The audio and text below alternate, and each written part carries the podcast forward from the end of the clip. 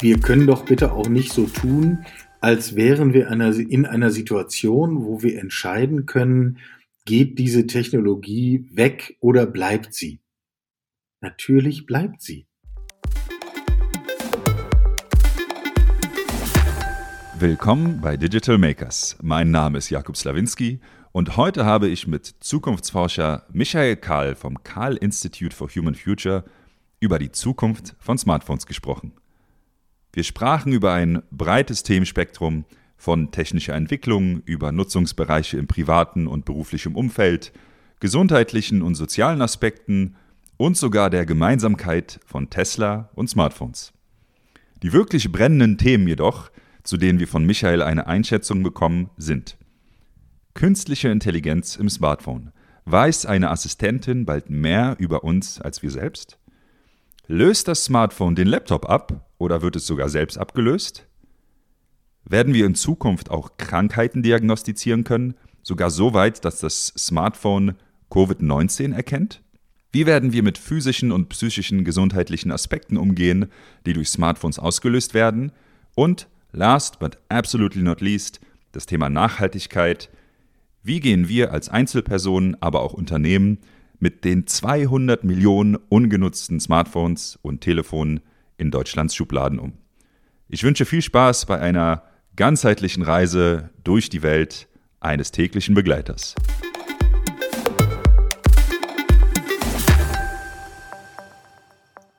Hallo Michael und herzlich willkommen im Digital Makers Podcast. Heute mit einem Thema, das ja jeder, jede irgendwo in der Hosentasche mit sich rumträgt, nämlich Smartphones und die Zukunft von Smartphones. Wir sprechen über, wie werden uns diese kleinen Geräte, die uns ohnehin schon sehr intensiv im Alltag, ob beruflich oder privat begleiten, auch in Zukunft begleiten. Schön, dass du da bist. Danke für die Einladung. freue mich hier zu sein. Michael, ich hatte es im Intro schon erwähnt, du bist Zukunftsforscher. Ich habe von meinem Professor mal gehört, Jakob, klar, der Großteil der Berufe von morgen, die Namen sind heute noch gar nicht bekannt. Bevor wir ins Gespräch starten, was ist Zukunftsforschung und was machst du als Zukunftsforscher? Gute Frage. Und äh, in der Tat, man muss das immer wieder erläutern, was wir eigentlich tun. Und ich bin dir sehr dankbar, dass du weder die Begriffe Kaffeesatz noch Glaskugel verwendet hast. Das findet üblicherweise an dieser Stelle statt. Ähm, das ist so, wie Menschen irgendwie einen komischen Nachnamen haben, denn äh, die haben den Witz noch nie gehört. Und so ist das hier auch so ein bisschen. Ähm, äh, die, die Herausforderung, die wir haben, ähm, alle miteinander, ob persönlich, ob unternehmerisch, ob beruflich, äh, gesellschaftlich insgesamt, äh, wir stehen vor, äh, vor Zeiten, die wirklich extrem viel mit Wandel zu tun haben werden. Und wir reden über exponentiellen Wandel mit dem, was wir um uns herum erleben. Ob das jetzt Klima ist, ob das Veränderungen der Arbeit sind. Also verschiedenste äh, Ebenen unseres Daseins, unseres, unseres Handelns, unserer Kommunikation. Mhm. Und jetzt könnten wir uns zurücklehnen, können sagen, naja, das kann ja irgendjemand machen. Ich sehe ja dann schon, was es im Mediamarkt zu kaufen gibt. Das kaufe ich mir und dann, dann ist schon alles gut. Schön. Wer so denkt, braucht keine Zukunftsforschung. Wer aber eher das Gefühl hat zu sagen, ich möchte eigentlich meinen Teil dazu beitragen. Ich möchte eigentlich Zukunft gestalten. Ich möchte ein Stück Verantwortung übernehmen. Ähm, sei es, weil ich das für mich brauche oder weil ich unternehmerischen Gewinn machen will oder was auch immer meine Motivation ist. Da brauchen wir eine Idee davon. Wie wollen wir denn ähm, ein, ein Bild von Zukunft entwerfen, sagen wir mal zehn Jahre voraus, wie stellen wir uns das denn vor? Und welche, welche Faktoren wirken hier eigentlich? Was, was für Treiber sind hier unterwegs, die wir heute schon erkennen können? Welche, welche Technologieentwickler zum Beispiel sagen uns heute schon in den folgenden ein, zwei, drei, vier, fünf Jahren werden wir auf, auf diese Entwicklungen äh, Wert legen, die werden wir vorantreiben, damit könnt ihr rechnen. Und dann heißt es verschiedene Faktoren kombinieren und dann entsteht daraus ein Bild, mit dem wir arbeiten können.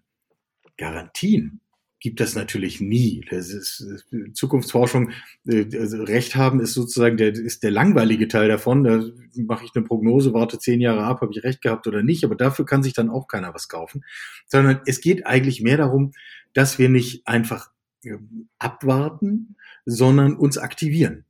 Es geht um eine Vorstellung von attraktiver Zukunft, also die äh, wirklich im, im Wortsinne attraktiv, die uns anzieht und äh, hilft, den, den die Ärmel hochzukrempeln, um nicht mhm. zu sagen, den Hintern hochzukriegen ähm, und aktiv zu werden. Und das ist das, was Zukunftsforschung macht. Wir, wir entwerfen sozusagen ein Bild, was ergibt sich für, für eine oder mehrere möglichen Zukünfte, was ergibt sich aus den ganzen technologischen Treibern und weiteren Treibern, die wir heute schon erkennen können. Das ist natürlich ein maximal spannendes und gefühlt für mich auch unglaublich aktuelles Thema auf allen Ebenen, egal ob sozial, wirtschaftlich, ökologisch. Äh, ich glaube, äh, Begriffe wie äh, Fridays for Future oder Fleischalternativen oder Elektromobilität etc. sind da die Themen, die wir irgendwo gesellschaftlich nah haben und irgendwie sehr greifbar haben, weil sie sehr stark diskutiert werden. Heute in dieser halben Stunde setzen wir mal einen Fokus auf ein technologisches Thema, wobei es ja nicht nur technologisch ist, wenn, wenn wie wir sehen werden.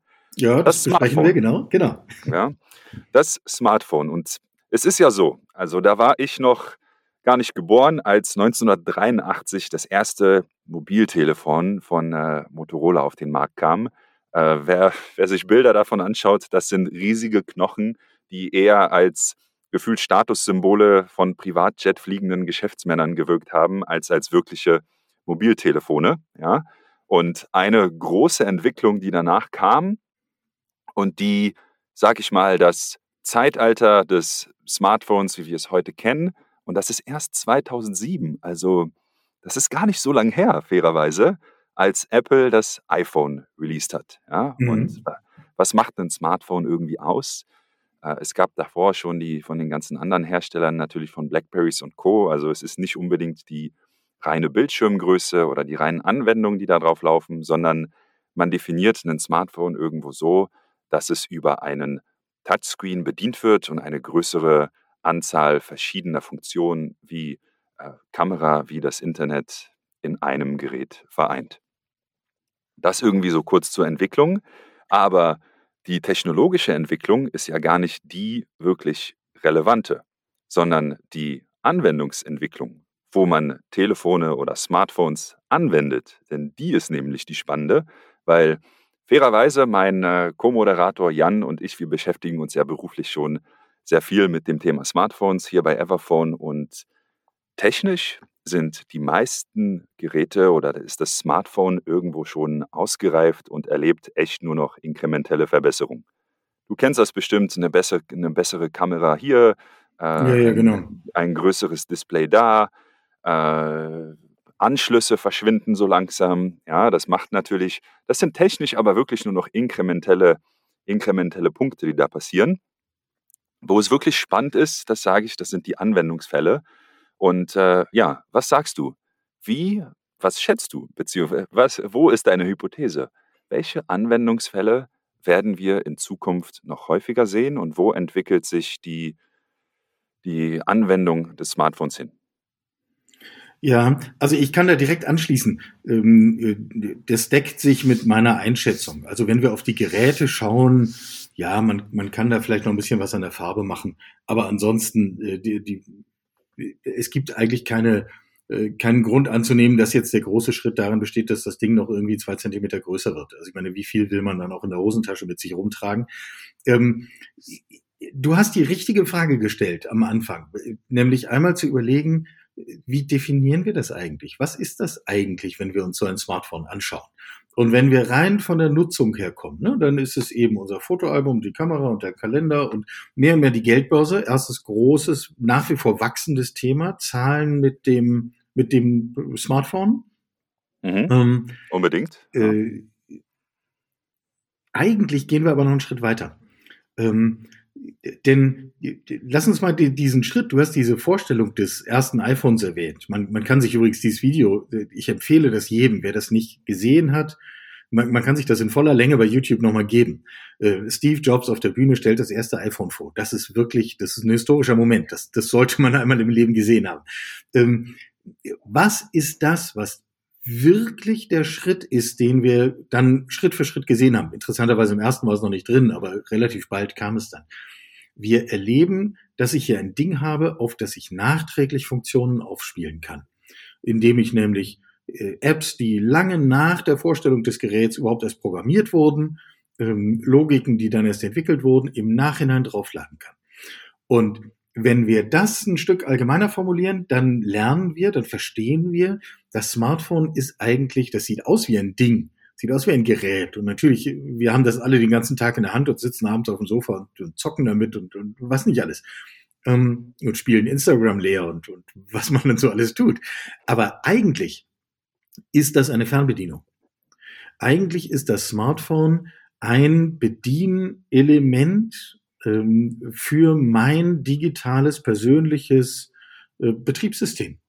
Also für, für das digitale Ökosystem, was ich um mich herum aufbaue. Und mhm. ob ich jetzt äh, dafür eine Apple-Basis nutze oder eine Android-Basis nutze oder ähm, irgendwann mal irgendwas Chinesisches nutze, äh, das kann ich dann einmal entscheiden. Und wenn ich das einmal entschieden habe, bleibe ich wahrscheinlich auch in dieser Welt. Aber Stück für Stück setze ich so in meine Welt lauter Elemente hinein. Und die einen ähm, bauen da Amazon rein und die nächsten bauen da Netflix rein und die dritten bauen da. Also im, im Zweifel ein sehr ausdifferenziertes Bild. Und mein Smartphone ist am Ende nur die Fernbedienung dafür, was sowieso irgendwo in der Cloud stattfindet. Und ähm, wenn wir das jetzt gleich noch einen Schritt weiter miteinander diskutieren, wo führt das eigentlich hin, dann müssen wir uns klar machen, dass in diesem digitalen Ökosystem um uns herum ähm, Stück für Stück ähm, die Kraft künstlicher Intelligenz erwacht. Und dann wird das Ganze wirklich interessant. Und dann machen wir nochmal einen großen Schritt voran äh, gegenüber den Geräten, von denen wir vor ein paar Jahren noch gedacht haben, wir haben halt ein Gerät gekauft und mit dem kann man telefonieren und sonst noch ein bisschen was machen. Das ist eben genau nicht die Pointe, sondern die Pointe ist, ähm, irgendwo in der Cloud um mich herum liegt etwas und wie bediene ich sie eigentlich? Das ist übrigens, da können wir dann später noch drüber reden. Ich habe einen kleinen Chip in der Hand, äh, mit dem, also der kann auch nicht genug, aber potenziell kann ich mir auch einen Chip unter die Haut setzen lassen und ganz und auch auf diese Bedienfunktionen zugreifen. Sprich, das Smartphone wird dann irgendwann auch, also das, das, das physische Smartphone, das Gerät, wird dann irgendwann auch ersetzbar, wo immer man feststellt, naja, diesen Teil meines, meiner digitalen Welt kann ich eigentlich mit anderen Geräten viel besser bedienen. Da bin ich sehr, sehr gespannt, was du uns gleich dazu zu sagen hast, weil wenn, als du diese privaten Anwendungsfälle, ob es jetzt das Bezahlen ist, das ist irgendwo noch der jüngste. Also ich sehe mhm. natürlich das Bezahlen via der äh, Kreditkarte im Smartphone hinterlegt oder in der Smartwatch hinterlegt, äh, genau. der Hint zu anderen Geräten.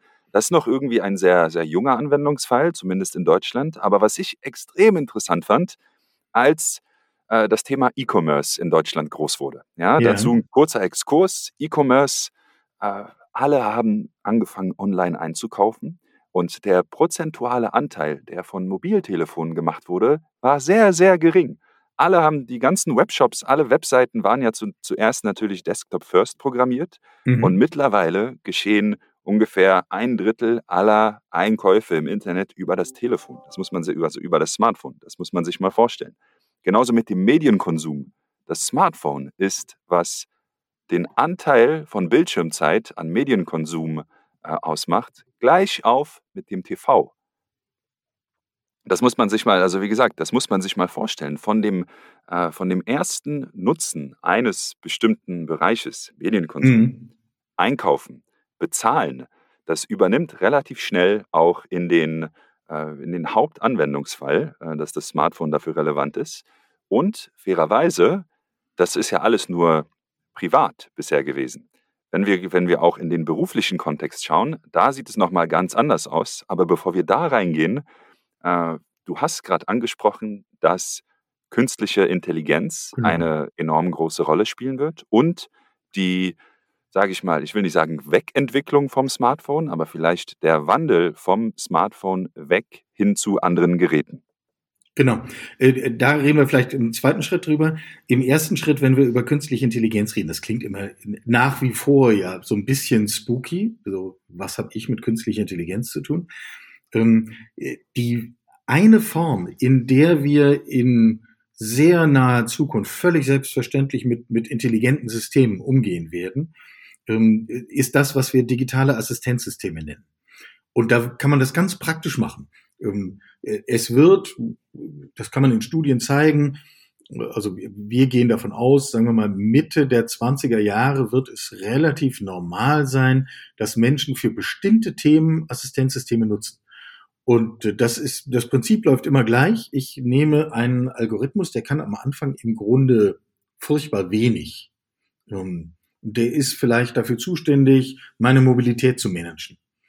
Und der macht auch am Anfang gar nichts, außer mir zuzuschauen. Der beobachtet mich und, und, und lernt, wann macht Michael dieses, wann jenes, wie wichtig ist ihm Preis, wie wichtig ist ihm das Verkehrsmittel, wie wichtig ist ihm beim Umsteigen zehn Minuten Zeit für den richtigen Kaffee am richtigen Bahnhof.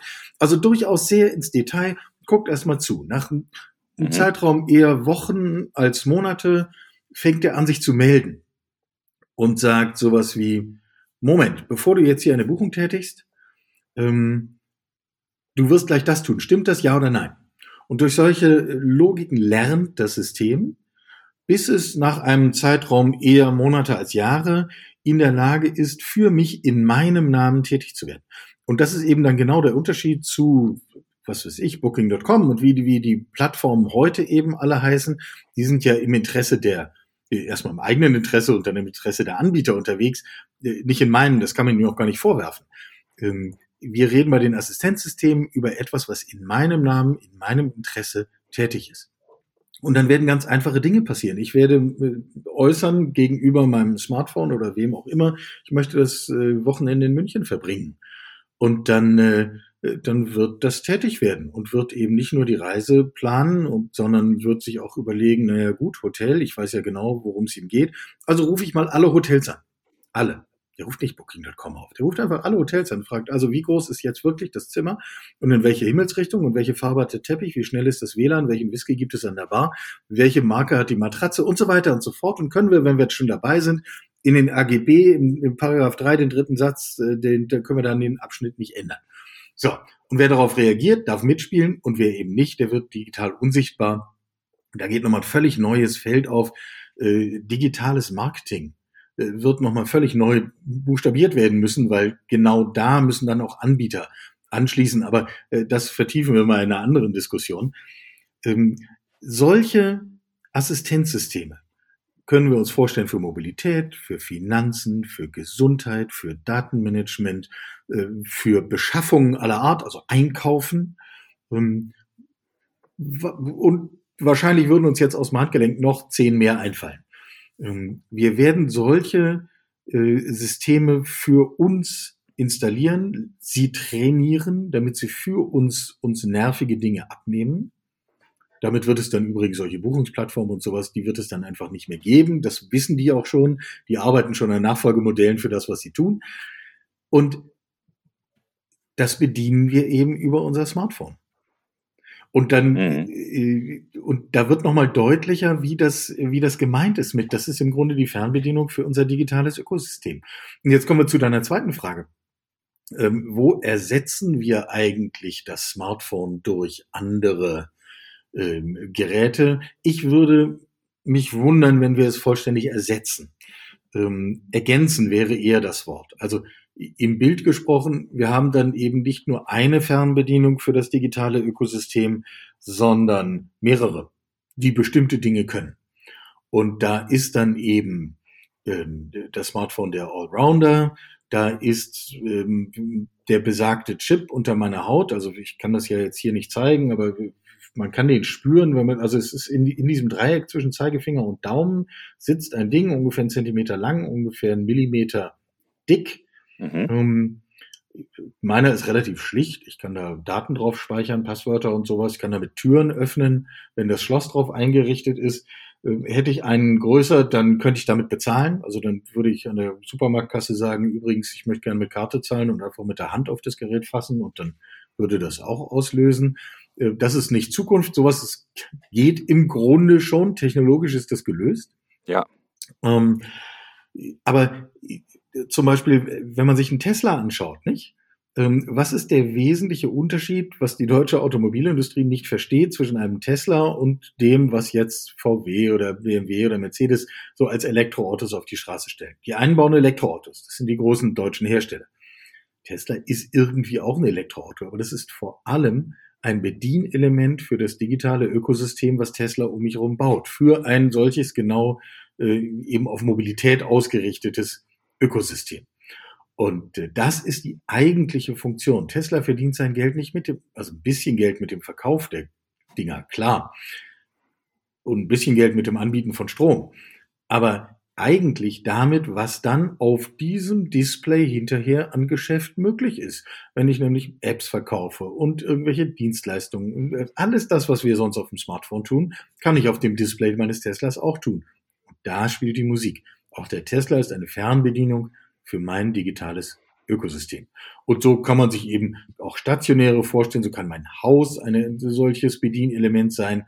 So kann mein Arbeitsplatz das auch sein. Es gilt für Arbeit, für professionelle Verhältnisse ganz genauso wie für private. Und die Liste könnten wir jetzt fortsetzen. Einer mehr ist im Zweifel dann eben immer besser. Hm.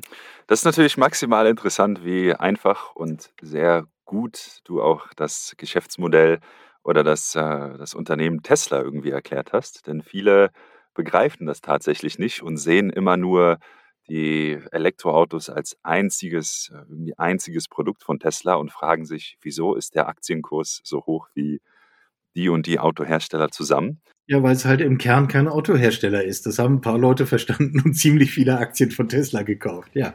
Korrekt, korrekt. Aber ich muss auch gerade äh, auch schmunzeln, weil die Realität in der äh, in, der, in den deutschen Unternehmen sieht dann doch schon irgendwie anders aus. Also wie häufig kommt es vor, dass wir ein privates Smartphone und ein berufliches Smartphone haben? Ja, das vielleicht ja. dazu. Also allein schon der Fakt, dass man zwei Geräte nutzen muss, um die darauf befindlichen Daten physisch zu trennen, das geht auch anders über ganz bestimmte Software, die zwei Container auf dem Smartphone einrichtet. Ja. Mhm. Aber du hast den Punkt erwähnt, dass äh, Smartphones auch andere Geräte ersetzen werden, beziehungsweise andere Geräte Smartphones ersetzen werden. Und das sehen wir schon sehr deutlich auch in der Praxis. Es gibt, äh, jeder weiß es wahrscheinlich, dass sich bei Smartphones auch die Display-Flexibilität anpasst, also faltbare Geräte, rollbare Geräte, heißt, Displays werden größer und die Geräte dadurch also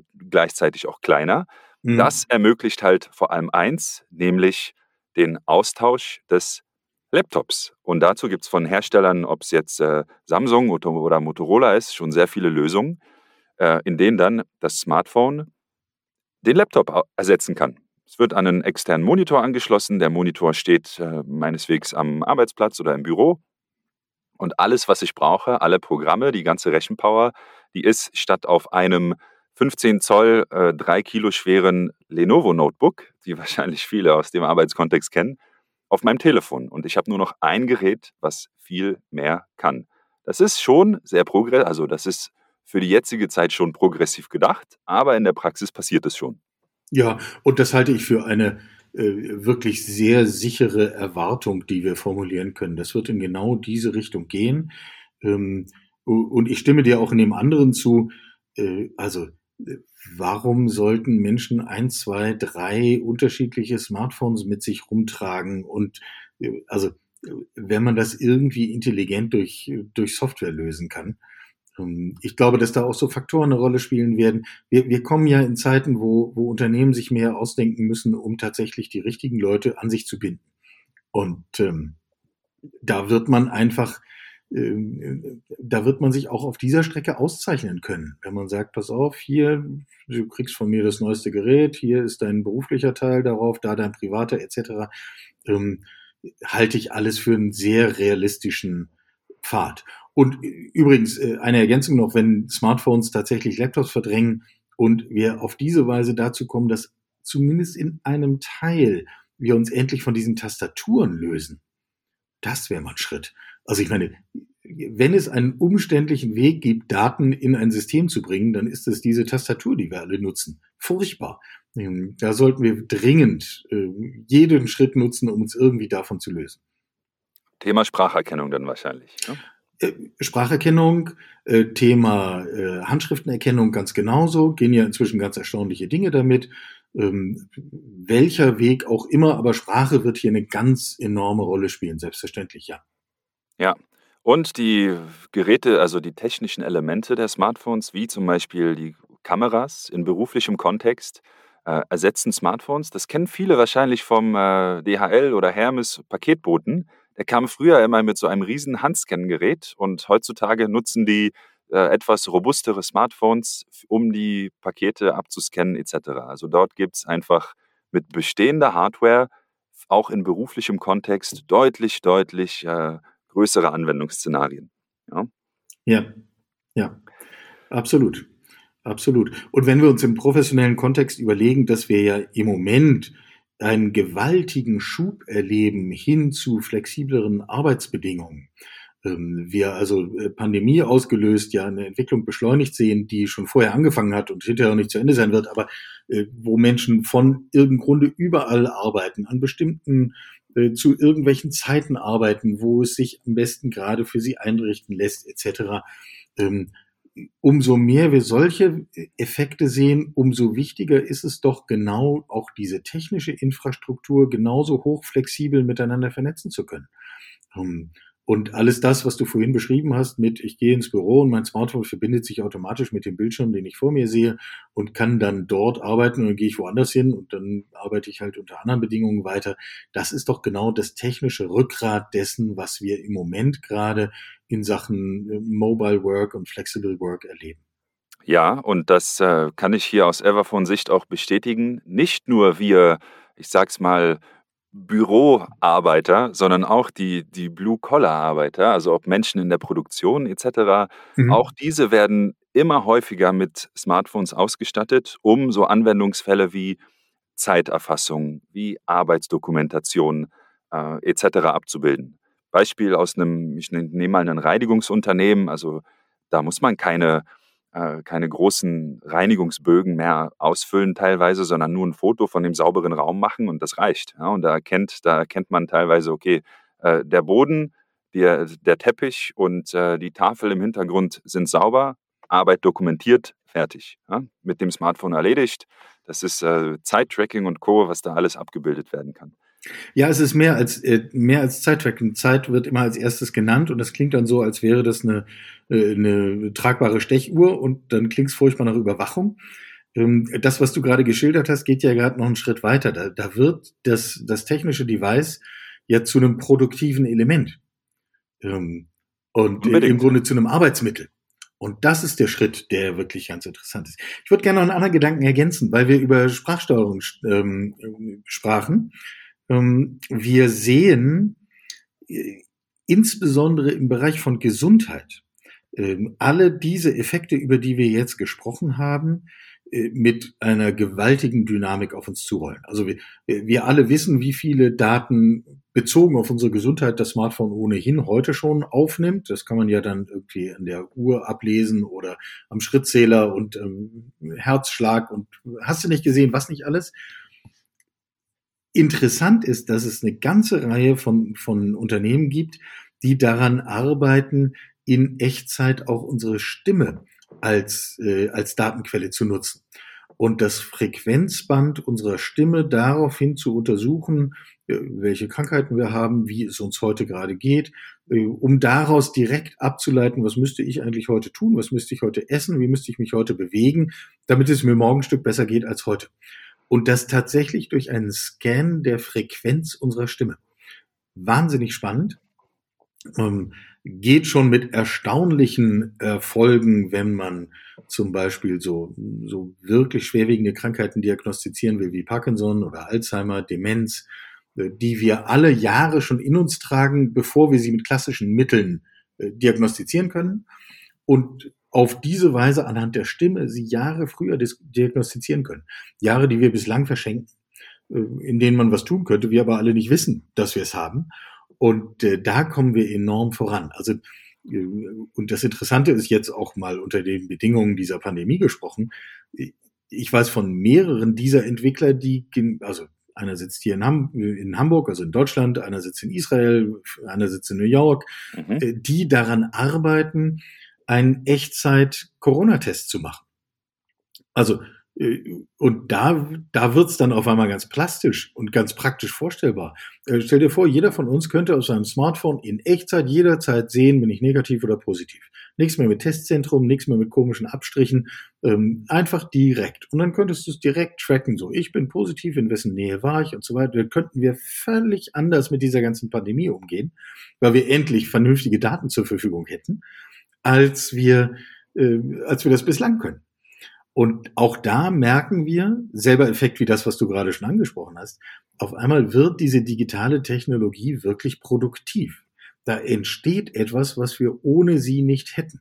Und das sind die wirklich interessanten Aspekte, wenn wir über die Zukunft von Smartphones nachdenken. Also ich muss mir das vorstellen, dass mein Smartphone anhand meiner Stimmfarbe und anderen Faktoren in der Stimme, die ich als Medizinleihe wahrscheinlich gar nicht einschätzen kann, erkennt, ob ich welche Krankheit habe und ja. vor allem, ob ich, äh, ob ich an Covid-19 auch erkrankt bin. ja. Habe ich das richtig verstanden? Ja, ja, genau darum geht's. Genau darum geht es. Und ähm, das braucht, also Algorithmen müssen lernen. Lernen braucht Zeit. Das geht nicht nur uns Menschen so, das geht Algorithmen auch so. Und deswegen kann ich das nicht von heute auf morgen einfach anstellen. Aber die arbeiten genau daran, äh, diese äh, diese Fähigkeit bei Algorithmen herauszubilden und für, äh, also man kann an deiner Stimme und an meiner Stimme errechnen, mit welcher Wahrscheinlichkeit wir in den kommenden Jahren einen Herzinfarkt erleiden werden, ja oder nein. Das geht heute. Und kombiniert mit anderen Gesundheitsdaten wahrscheinlich noch viel mehr. So, Je, so, so ist es, so ist es, selbstverständlich. Das, das gilt in solchen Bereichen immer und bei der Gesundheit erst recht, wenn ich viele Daten aus vielen unterschiedlichen Quellen habe und in der Lage bin, die miteinander zu kombinieren, äh, dann steigt die Qualität des Ergebnisses logischerweise an. Ist ja klar. Mhm. Michael, ich glaube, man hört uns beiden an, dass wir nicht nur ja, sehr positiv, proaktiv, also nicht nur Early Adopter, sondern ich nenne es mal sogar Future Thinker dieses ganzen Themas sind. Also ich kenne privat wenige Menschen, die einen solchen Chip auch unter der Hand haben.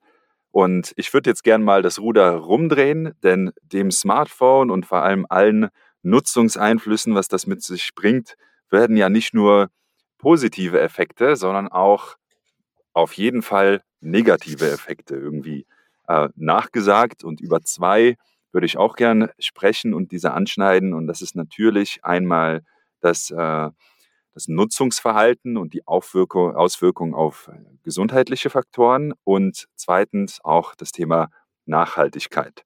Vielleicht zuerst, wir haben in Deutschland eine durchschnittliche Bildschirmzeit von knapp vier Stunden. Ja, das habe ich recherchiert. Äh, das ist schon eine Menge, wenn man sich überlegt, der Tag hat 24 Stunden und davon verbringen wir knapp vier vor dem Smartphone.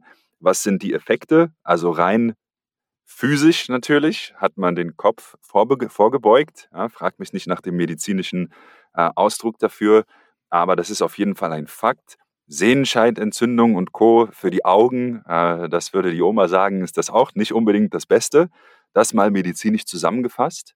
Auf der anderen Seite hat es natürlich auch psychische Effekte, die man durch eine ständige Anbindung ans Internet, an soziale Netzwerke äh, und Co. Also ich glaube, wir sind äh, nicht unbedingt die richtigsten, um das medizinisch oder psychologisch hier äh, aufzuarbeiten. Aber wo denkst du, geht dieses Thema in Zukunft hin und was kann, ja, ob die Gesellschaft oder auch das Individuum irgendwie dafür tun, um den äh, Umgang in Zukunft damit möglichst positiv zu gestalten. Mhm. Äh, ist wichtig, dass wir solche Aspekte auch ansprechen. Ähm, wobei äh, die besagte Oma, die sagt, das ist schlecht für die Augen, das ist, äh, das ist die, die uns früher gesagt hat, das ist schlecht für die Augen, wenn ihr mit der Taschenlampe oder der Bettdecke lest. Und das war übrigens damals schon Quatsch. Das ist natürlich, das diente einzig der Disziplinierung der Kinder und, und weiter nichts. Ähm, die medizinischen Risiken sind möglicherweise da. Wer stundenlang in verkrümmter Haltung vorm Smartphone sitzt, dem tut hinterher der Nacken weh, klar. Ähm, da mögen sich die drum kümmern, die sich mit äh, Physiotherapie besser auskennen, als ich das tue. Mein Eindruck ist, die, diese Risiken werden eher überschätzt, Warum? Weil sie so schön greifbar sind, nicht? Die, mhm. die kann man beschreiben, das tut wirklich weh, wenn man einen verspannten Nacken hat und so. Das, ähm, da haben wir irgendwie einen Griff dran. Für schwerwiegender halte ich das Thema, äh, wo schlägt eigentlich intensive Nutzung in Sucht um oder in etwas, was wie eine Sucht funktioniert. Und äh, ich glaube, daraus leitet sich, und das ist einfach, das ist ja eine reale Gefahr oder ein reales Thema. Aus meiner Sicht leitet sich daraus eine Aufgabe ab. Wir müssen das lernen. Wir müssen lernen, mit digitaler Technik umzugehen. Und wo müssen wir das lernen? Wir müssen das als Kinder lernen. Und wir müssen das lernen, idealerweise da, wo wir sonst lernen. Also das ist ein Schulthema, das ist ein Bildungsthema. Und ich schlage die Hände über den Kopf zusammen.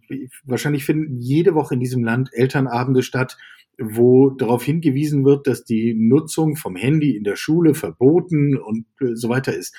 Furchtbar. Wir müssen das genau umdrehen. Wir brauchen eine Pflicht zur Nutzung dieser Geräte in Bildung, damit wir sicherstellen, dass äh, junge Menschen äh, damit umgehen können. Und zwar damit souverän umgehen können, damit inhaltlich umgehen können, dass sie wissen, was habe ich da eigentlich, was mache ich da eigentlich, was bedeutet das eigentlich, wenn da was steht, wie gehe ich mit Informationen um, wie recherchiere ich das, aber auch, wie nutze ich das, dass mir das gut geht, wie, äh, wo nutze ich das, um meine sozialen Kontakte zu intensivieren, wo nutze ich es, äh, unfreiwillig und schmälere meine sozialen Kontakte und müsste eigentlich anders damit umgehen.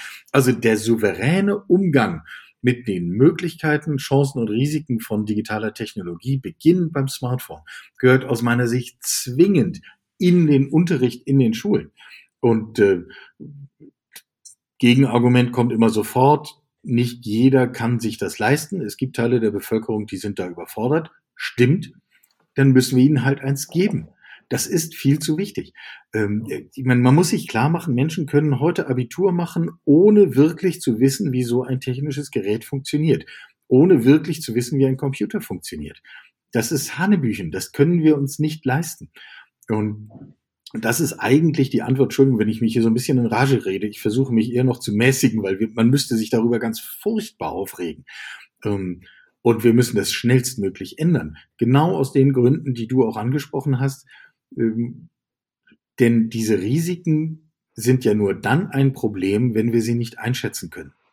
Die sind nur dann ein Problem, wenn einfach irgendwas passiert und wir machen irgendwas mit einem technischen Gerät, ohne zu wissen, was wir tun.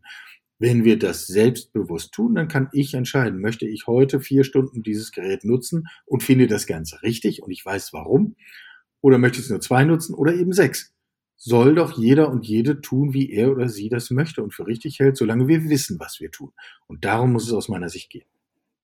Das ist absolut spannend, weil sonst, also was du sagst, weil sonst der Standardnarrativ dieses Themas ist, äh, oh Gott, die Smartphones äh, übernehmen uns, wir werden süchtig, haben unseren eigenen äh, Nutzungs, äh, unser eigenes Nutzungsverhalten gar nicht mehr unter Kontrolle äh, wissen gar nicht damit umzugehen. Und fairerweise muss ich dem Ganzen auch irgendwo zustimmen. Wir haben es halt nie gelernt und sind unsere eigenen Versuchskaninchen irgendwo.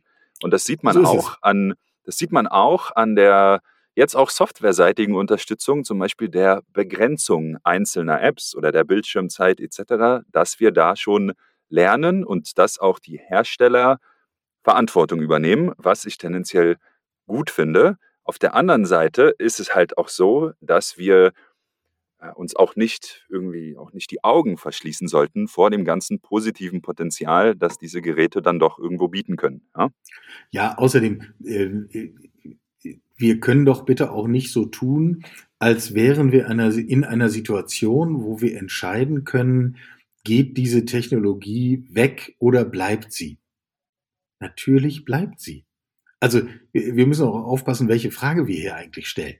Und vielfach werden diese Diskussionen geführt, also gerade beim Thema Bildung, nicht? Die, die Kinder sollen in Büchern recherchieren und sie sollen ein klassisches Lexikon fragen und nicht Wikipedia. Warum? Ist überhaupt nicht einsichtig. Wir tun so, als gäbe es hier eine Alternative. Möchte man das nutzen oder möchte man das nicht? Die eigentliche Frage ist, wie gehen wir mit den Möglichkeiten der digitalen Technologie um? Und versorgen wir dafür, dass, dass wir selbst und nachfolgende Generationen kompetent sind in diesem Umgang. damit wir es dafür nutzen, wo wir es für richtig halten. Und zwar jeder für sich selber entschieden. So wie jeder von uns selber entscheidet, lese ich ein Buch oder lese ich es nicht. Und äh, genau da müssen wir hinkommen. Ja, absolut. Also dann lass uns hinter das Thema Auswirkungen auf die Gesundheit oder auf das Nutzverhalten einen Haken setzen für heute. Ich habe aber noch eins, das liegt mir echt am Herzen und das ist das Thema Nachhaltigkeit. Denn auch hm. hier schmeiße ich wieder eine Statistik über den Zaun. In, allein in Deutschland liegen 200 Millionen ungenutzte Telefone in Schubladen von Privatpersonen und Unternehmen. Ja?